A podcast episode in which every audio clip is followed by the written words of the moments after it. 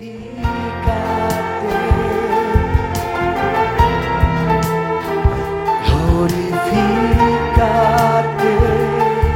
noche, Señor, una ofrenda de palmas al Señor, decimos, glorifícate en medio de nosotros, Señor. Ven pronto, Señor. Gloria a Dios.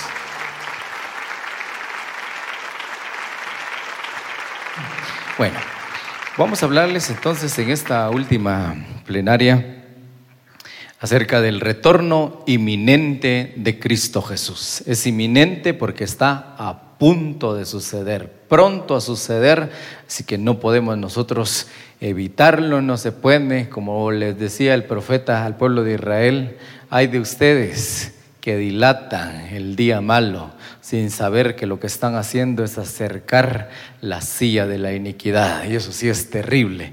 Entonces vamos a hablar de esto, del retorno eminente de nuestro buen Señor. Yo quisiera iniciar con una palabra, una palabra que era muy conocida en toda eh, la iglesia primitiva, sobre todo los de habla aramea. Recuerden, la Biblia fue escrito en dos idiomas principalmente y uno tercero porque fue el idioma de la calle, el idioma pues, en que hablaban, en que predicaba Jesús. El Antiguo Testamento en su gran mayoría fue escrito en hebreo, una pequeña parte se escribió en arameo, que es el libro de Daniel. Después el Nuevo Testamento en su gran mayoría griego. Jesús predicó en arameo y esta frase, ¿qué dice ahí? No ha aparecido. Oh, ¿Qué les pasó a los hermanos? Voy a iniciar otra vez. Con razón estaba así como que... Y después dice que es el que nosotros tenemos sueño, me va a hacer. Pero son los de multimedia. Ahora sí, ¿verdad? Bueno, les decía, palabra aramea. ¿Usted ha escuchado que, que los los de Hawái tienen una su palabra para decir hola y para decir adiós, ¿verdad? ¿Cómo es? ¿Cómo es? Aloja, ¿verdad? Dicen aloja para decir hola y dicen aloja para decir adiós. ¿Cuándo es hola y cuándo es adiós? Solo ellos saben. Pasa lo mismo con esta palabra que es maranata. Maranata es una palabra que tiene casi que los cuatro tiempos del idioma eh, español que podríamos decir. Aquí voy a resaltar tres nada más. En primer lugar, quiere decir, el Señor ha venido. ¿Qué quiere decir en primer lugar? En segundo lugar, y en tercer lugar, ven Señor nuestro. Esto quiere decir Maranata. Está escrito una única vez en las escrituras. 1 Corintios 16, 22, la última parte de la escritura. El Señor viene, si no estoy mal, dice nuestra reina Valera, y esto es Maranata. Era algo para alentarse porque para todos los que esperaban en el Señor tenían esto, alentaban, se alentaban unos a otros. Por eso el apóstol dice, aliéntese unos a otros con estas palabras, que la venida del Señor está cerca. Ahora, si usted quiere alentar al hermano que tiene al lado, Maranata. Si está viendo que está cabeceando, Maranata, el Señor ya viene y de una se va a despertar. ¿ah? Entonces, por favor, diga conmigo, Maranata. Así es, de eso se trata, que el Señor ya viene. Y es también una oración para decir, ven Señor. La novia en Cantares esto es lo que pide, que venga su amado. Y el último versículo, bueno, en el último capítulo de la Escritura, el último libro también nos enseña a decir que venga el Señor Jesucristo. Muy bien, entonces vamos a leer aquí Apocalipsis 22, 7 y también el verso 10 y dijo, he aquí, vengo pronto, vengo pronto, bienaventurado el que guarda las palabras de la profecía de este libro. Verso 10 y me dijo, no selles las palabras de la profecía de este libro porque el tiempo está cerca, cerca, cerca, cerca. Por eso es tan necesario que nosotros estemos preparados esto, amados hermanos, es algo que debemos recordarlo una y otra y otra y otra y otra vez. Así como no nos aburrimos de los frijoles, hermanos, que volteados, que colados, que fritos, que medios cocidos, a veces puros balines le dan a uno con tal de variar el, el menú en la casa, pero así se los come uno. ¿Cuánto más este mensaje de decir que Él viene ya? Como dice aquel coro, mi Señor viene ya, viene ya mi Señor. ¿Y cuántos lo están esperando? Amén. Por eso esto es una promesa, como todas las promesas escritas en la Biblia que se cumplen, que Él es nuestro sanador, que Él es nuestro proveedor, que Él es nuestro libertador, Él también es quien nos rescatará de todo. Y después dice de ir y preparar un lugar, vendré otra vez para llevarlos conmigo para que vosotros también estéis donde yo voy a estar. Y ahí, amados hermanos, es el lugar donde todos deseamos un día. No os dejaré huérfanos, vendré otra vez a ustedes, vendré a vosotros. Son promesas escritas por el Señor, dadas por el Señor para que nos alentemos y que nosotros no desperdiciemos nuestra vida viviendo libertinos, sin ley, sin esperanza, sin siquiera saber que hay un mañana, diciendo, comamos y bebamos que mañana moriremos. No es así. Hay vida después de esta y es que nos reuniremos con el Señor para siempre. Otra vez la promesa, queridos hermanos, nosotros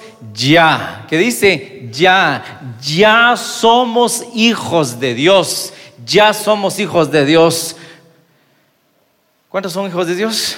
Entonces ya somos y aunque todavía no sabemos cómo seremos en el futuro, sí sabemos que cuando Jesucristo aparezca, ¿cuándo? Muy bien, nos pareceremos a Él. Ni qué Botox, ni qué nada. Nos pareceremos al Señor.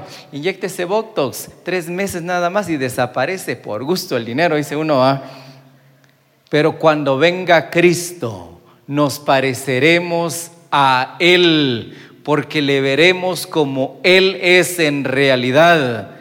Y todo aquel que tiene esta esperanza en Él, es decir, de parecerse a Él, se purifica a sí mismo como Él es puro, porque como dice Hebreos, sin santidad nadie verá al Señor. Por eso es tan necesario buscarle y apartarnos de todo mal. Hebreos 9:27. Y así como está establecido que los seres humanos mueran una sola vez y después venga el juicio, de la misma manera, Cristo se ha ofrecido una vez para que muchos seamos perdonados de nuestros pecados. Después Él volverá otra vez al mundo, pero no para morir por nuestros pecados, sino para salvar a todos los que le esperamos o que esperamos su venida con ansias, como cuando llega, amados hermanos, yo no sé si alguna vez para todos los que reciben un sueldo, cuando llega el 20 de cada mes, decía, ah, ya quiero que sea fin de mes, porque ya desea su cheque jugoso. O cuando le dan, dan fiado o dan al crédito y necesita que su cliente le vaya a pagar y le llega, está esperando que le paguen o está esperando una gran venta o está esperando que dé fruto su cosecha.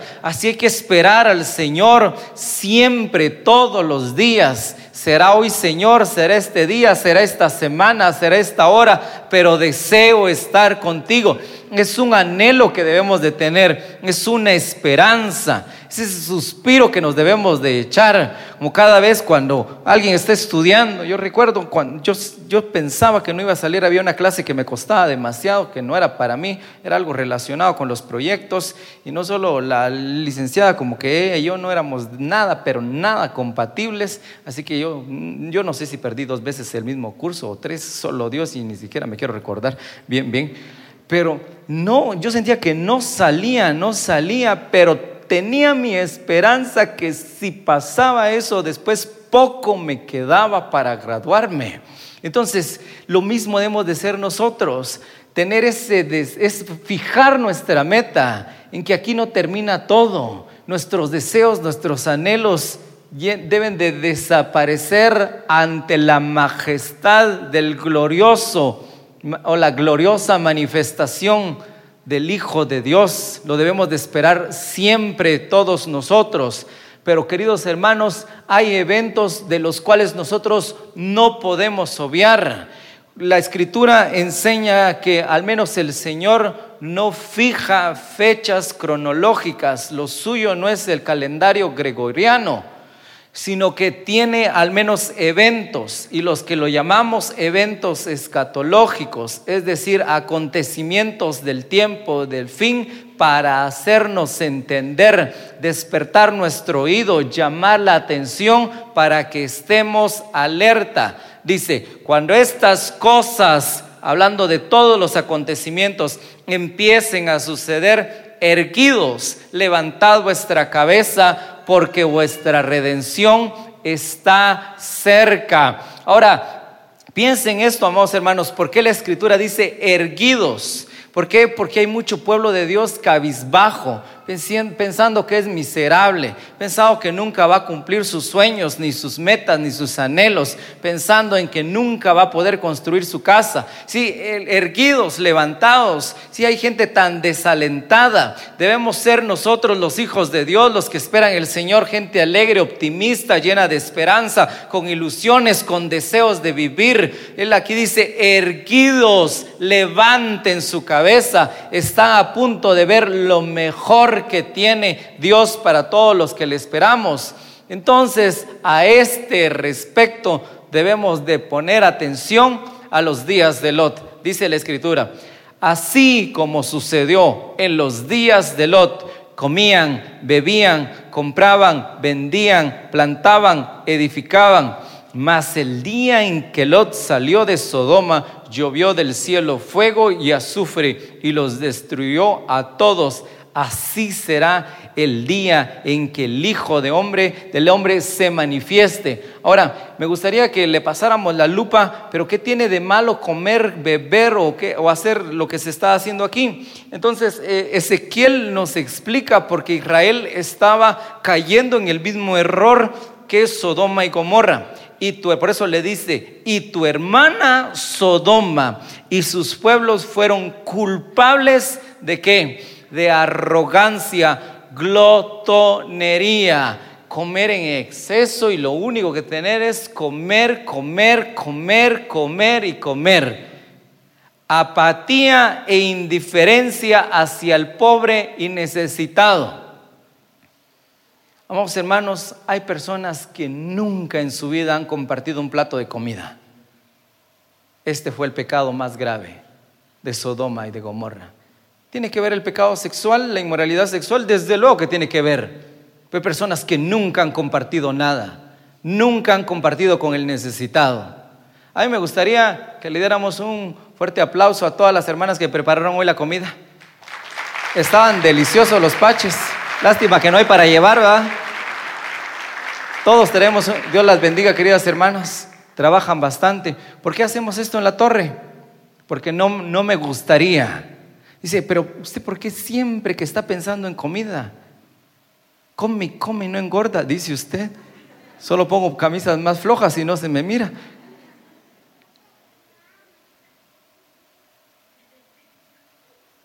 Queridos hermanos, no en cualquier lugar hacen esto, de compartir con los demás. Por esa causa cayó Sodoma y Gomorra, por la apatía mientras yo esté bien, a mí me importa cómo está el otro. Le doy gracias a Dios que yo esté comiendo. A mí me vale si los demás están comiendo o no. De vez en cuando comemos. Los discípulos, los apóstoles tenían este hábito, compartir el pan, dar al necesitado. ¿Sabe por qué a veces uno no tiene un poco más para para pasarla bien, porque tampoco es capaz de compartir con otra persona. No comparte sus recursos. ¿Alguna vez ha hecho algo para darle a alguien más sin esperar nada a cambio y sin postearlo? Porque parece que algunos para que los vean siempre lo tienen que estar posteando. Aquí regalando comida. ¿Qué es eso? Indiferencia al pobre.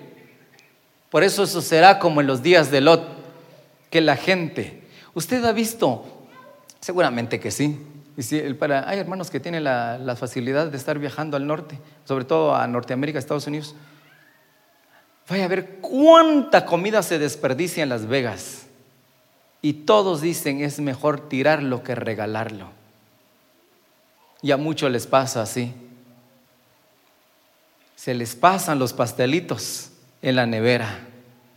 Tíranlo ay, no puede ser. Ahora para el chucho, ¿cómo no le llevamos a la suegra? Queridos hermanos, este es el, el, tu hermana Sodoma. ¿Cómo es que le trata Dios a Israel? No compartió. Se llenaron de arrogancia, hicieron cosas terribles delante de mí. Por eso los destruí como ya lo has visto. Haga algo por alguien más sin esperar nada a cambio y verá cómo Dios se manifiesta en su vida. Comparta de lo que tiene. No tiene que ser una gran cosa. Nos alcanzó para un, para un pache. Estaban deliciosos, ¿verdad? Sabrosos. Haga algo para compartir con los necesitados, con el hambriento, con alguien que nunca se lo va a devolver. Y si quiere compartir conmigo, yo no se lo voy a devolver tampoco. Pero haga algo por alguien. Dice la escritura, mirad también por vosotros mismos. ¿Por qué? Porque nosotros esperamos que se nos hable de todo, pero lo que está en casa a veces lo obviamos y son señales de los últimos tiempos. Mirad por vosotros mismos que vuestro corazón no se cargue de tanto comer y comer y de tanto beber y beber y sobre todo de afanes de esta vida y venga de repente sobre vosotros aquel día porque como un lazo vendrá sobre todos los que habitan sobre la faz de la tierra. Acordaos de quién? De la mujer de Lot, siempre pensando en qué dejó atrás, siempre mirando hacia atrás, siempre volteando a ver. No es digno del Señor quien pone su mano en el arado y esté volteando a ver a cada rato. Fije su mirada, fije su objetivo en el Señor, fije sus ojos en el Rey de Gloria, que pronto viene por nosotros. Acuérdense de ella, se convirtió en una estatua de sal, dice la Escritura. Otro acontecimiento es que muchos se burlan acerca de este, de este tema, acerca de que viene el Señor, viene, viene, viene, no viene, pero vendrá, ¿qué dice la Escritura? Sobre todo tened esto presente que en los últimos días, dice la escritura, días escatos, vendrán gente que vivirá de acuerdo con sus propios malos deseos y que, que dice, en son de burla preguntará, ¿qué pasó con aquella promesa de que Cristo iba a regresar? Te estás envejeciendo y no viene. Ya murieron nuestros padres y todo sigue igual desde la creación del mundo. Pero el día en que el Señor regrese, lo hará de sorpresa, como un ladrón. El cielo desaparecerá como un sonido muy fuerte y todo lo que hay en él será destruido con fuego. La tierra y las obras que hay en ella quedarán expuestas ante Dios por eso, amados hermanos, tenga paciencia de aquellos que hacen burlas sobre su fe. Pero ¿qué tanto te dicen pues en la iglesia? Pero ¿por qué siempre estás ahí? ¿Por qué? ¿Por qué? ¿Por qué solo culto y culto y culto y culto? Porque me está preparando, porque está haciendo. ¿Por qué nunca le dicen así a un neurocirujano? ¿Por qué solo en la universidad estás? ¿Y qué te estás? ¿Cuántos años pasa el pobrecito ahí? Digamos que es buen estudiante, por lo menos 10 años, encima de todas las prácticas que tiene que estar. Pero ¿por qué solo ahí te estás y solo ahí te estás? Porque quieres ser neurocirujano y nosotros queremos estar para siempre con el Señor. Entonces esto es un ensayo de lo que vamos a estar por siempre y siempre. Todo esto será destruido. Por lo tanto, piensen qué clase de personas deben ser y vivan una vida dedicada a servir a Dios. Esperen la llegada del día de Dios y hagan lo posible para que llegue pronto. Es decir, preparémonos. En ese momento el cielo será destruido con fuego y todo lo que hay en él será consumido por el calor estamos esperando el nuevo cielo y la nueva tierra que Dios nos prometió, donde todos harán lo que Dios quiere. Si nosotros, miren amados hermanos, por eso les digo sobre los burladores, si nosotros hemos puesto nuestra esperanza en Cristo solamente para esta vida, ¿qué dice?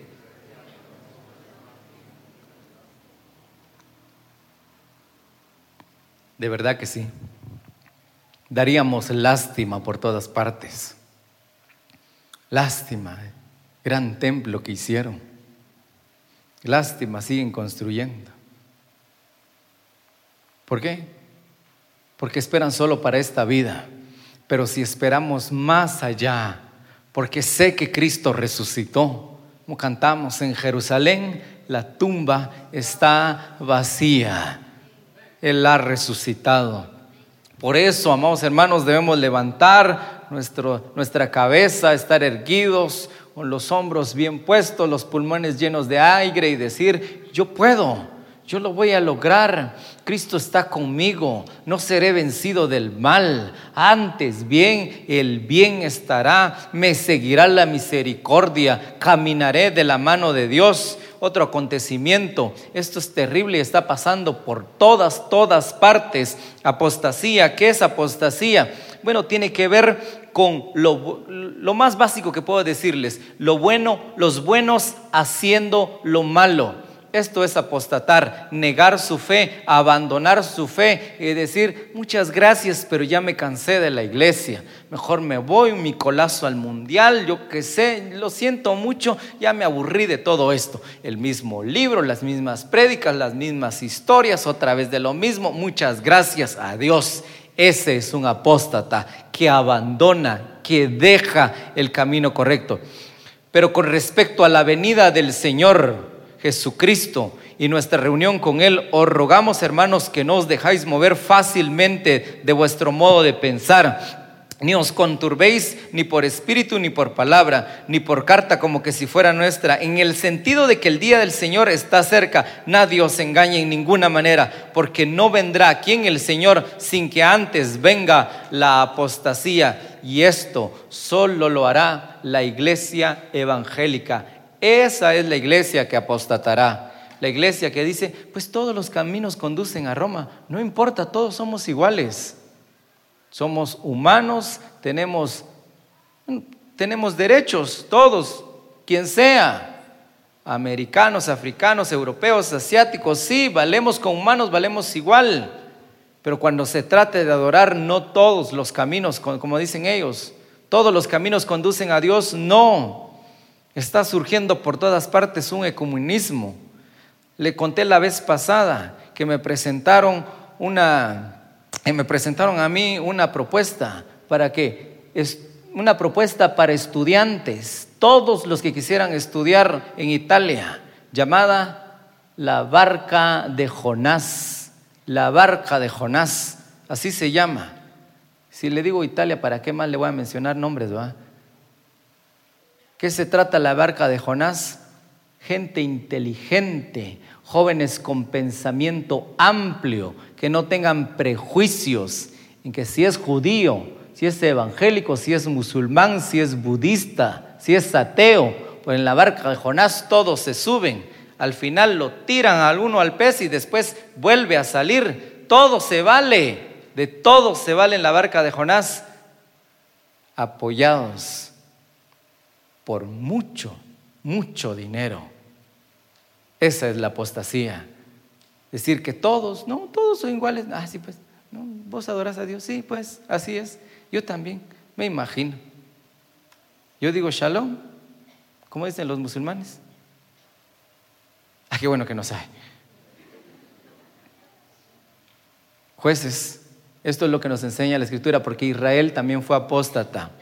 Mas acontecía que al morir el juez, ellos volvían atrás y se corrompían más que sus padres, siguiendo a dioses ajenos para servirles, e inclinándose delante de ellos, y no se apartaban de sus obras, ni de su obstinado camino, porque por eso es apostasía, no hay regreso, se pierde. Demas, Demas, no dice de más ahí, no está de más, no, Demas. ¿eh? Demas, le dije la vez pasada a los hermanos, es una palabra griega que quiere decir popular, populista, que ama el populismo, que le encantan los aplausos, que le, que le fascinan los likes. Demas me ha abandonado y se ha ido a se ha ido a la ciudad de Tesalónica, pues ama demasiado las cosas de este mundo. Entonces, mucho cuidado. ¿Por qué? porque esto no le puede pasar a la gente de afuera. Tanto lo de Lot como lo de la apostasía no pasa afuera, pasa adentro y son señales de que el Señor viene. Es imposible, hablando de, la, de los apóstatas, que renueven su arrepentimiento aquellos que han sido una vez iluminados, que han saboreado el don celestial, que han tenido parte en el Espíritu Santo y que han experimentado la buena palabra de Dios y los poderes del mundo venidero y después de todo esto se han apartado. Es imposible porque así vuelven a crucificar para su propio mal al Hijo de Dios y lo exponen a la vergüenza pública por eso es imposible que un apóstata vuelva al camino del Señor. Entonces, aquí le escribí yo requisitos para irnos con el Señor, más tiene que ver con versículos que nos alientan a que nosotros estemos preparados, estemos alertas, digamos, yo me voy con el Señor en las nubes. Amén. Y esperar en los cielos a su Hijo, el cual resucitó de los muertos, a Jesús, quien nos librará de la ira venidera, esperar la feliz acción de tener ese deseo de decir se acerca, esperar, tener esa esperanza, decir viene, viene mi Señor. Velad pues en todo tiempo orando, velad en todo tiempo y orando. Por eso es tan importante que oremos que seamos tenidos por dignos de escapar de todas las cosas que vendrán y de estar en pie delante del Hijo de Dios. Sigamos perseverando, buscando al Señor. Vamos hermanos, esto es tan maravilloso verlos un día jueves aquí en la casa del Señor. Es una verdadera alegría. ¿Ok? Ya sabe qué decir, Maranata, diga por favor, para que así se despierten todos. El Señor viene. Por tanto, también vosotros estad preparados. Por eso es tan importante. Hace pocos días escuché a un pastor de una iglesia muy grande decir, la iglesia es exageradamente grande, decir, yo no voy a perder nunca mi tiempo hablar de, del anticristo y del apocalipsis aquí en la iglesia. No voy a perder mi tiempo, yo solo voy a hablar de Jesús, de Jesús y de Jesús. ¿Y cómo es eso posible? ¿Cómo es eso posible? De hablar de Él y que Él viene sin siquiera decir que hay que estar preparados. ¿Contra qué o para qué? ¿Por qué o cómo estar preparados? Cuando la Escritura nos dice y nos enseña, porque Él viene, porque el Hijo del Hombre vendrá a la hora que no lo pensamos. Por eso, velad pues, porque no sabéis el día ni la hora en que el Hijo del Hombre ha de venir. Velemos, pongámosle un poco de esfuerzo, de empeño, porque se acerca el momento, mis hermanos. Vosotros, pues también estad preparados, porque la hora a la hora que no lo pensáis, el Hijo del Hombre vendrá. Todo nuestro tiempo, en nuestra vida cotidiana, que hay algo que debemos recordar, Él viene, Él vendrá alentémonos unos a otros diciendo, su regreso está pronto, su regreso, por eso debo ser un buen padre, por eso debo ser un buen empleado, por eso debo ser un buen ciudadano, ¿por qué? Porque Él viene, viene, viene y galardón con nosotros y lo representamos a Él. Yo volveré pronto. Conserva firme lo que ya posees para que nadie pueda arrebatarte la corona. Nos hemos ganado un par al servir. Pero cuidemos esto, amados hermanos. Pero el día y la hora, nadie lo sabe, ni aun los ángeles de Dios, sino solo mi Padre. Velada, porque no sabéis a qué hora de venir nuestro Señor. Velen, velemos, todos, todos, todos debemos de estar haciendo esto, esperar su retorno eminente todos los días. Y esto me gusta bastante. Y aquí yo vengo pronto. Ahora, se da cuenta la urgencia. Cuando pueda, queridos hermanos, solo detalladamente, Apocalipsis 21 y Apocalipsis 22. ¿Y por qué tanta insistencia? He aquí vengo, he aquí vengo pronto, he aquí estoy a la puerta y este, he aquí vengo pronto y mi galardón conmigo para recompensar, recompensar a cada uno según sea su obra. No está demasiado viejo, demasiado joven para iniciar y ganar buenos premios o galardones delante del Señor. Todos estamos a tiempo para hacer algo que cuente para la eternidad. Y lo último, el que da testimonio. Miren que este creo que es la última cita de la escritura. El que da testimonio de estas cosas dice, ciertamente, vengo en breve. Amén. Sí, Señor Oh sí, ven Señor Jesús. Ven Señor Jesús. Póngase de pie pensando en esto. En esta palabra que tiene que ver con esperar del cielo su gloriosa venida. Y ahora, si lo esperamos y si viniera hoy, ¿qué tan seguros estamos de que nos vamos con Él? Que si pasan lista de decir, heme aquí, Señor. Qué tan, qué tan certeza es la confianza que tenemos de que hoy nos vamos con Él, de que nos vamos no solo nosotros, sino toda nuestra familia también.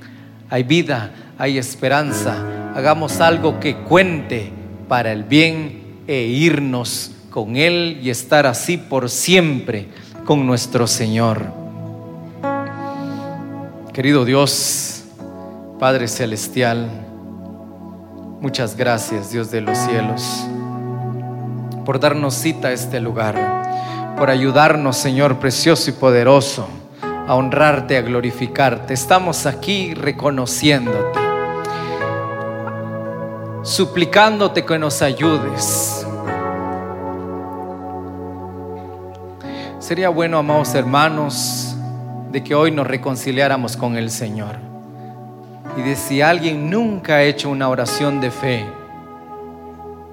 hoy hagámosla.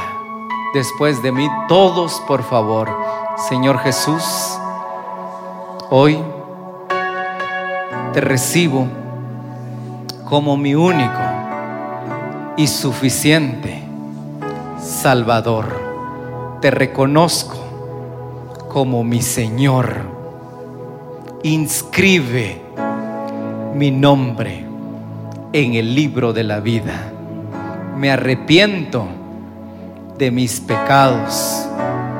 Sálvame en el nombre de Jesús. Amén. Si alguien hizo por primera vez esta oración, recuerde, hoy inscribieron su nombre en el libro de la vida. Y si después de eso le gustaría quedarse un momento para que oráramos, sería maravilloso. Amén. El Señor los bendiga, mis queridos hermanos. Gloria a Dios. Démosle un fuerte aplauso al Rey de Reyes y Señor de Señores. Déselo más fuerte, déselo más fuerte, amén. Déselo más fuerte, más fuerte, más fuerte. El Señor dispuso dar la vida por cada uno de nosotros. No somos cualquier cosa. Somos sus hijos, somos sus redimidos.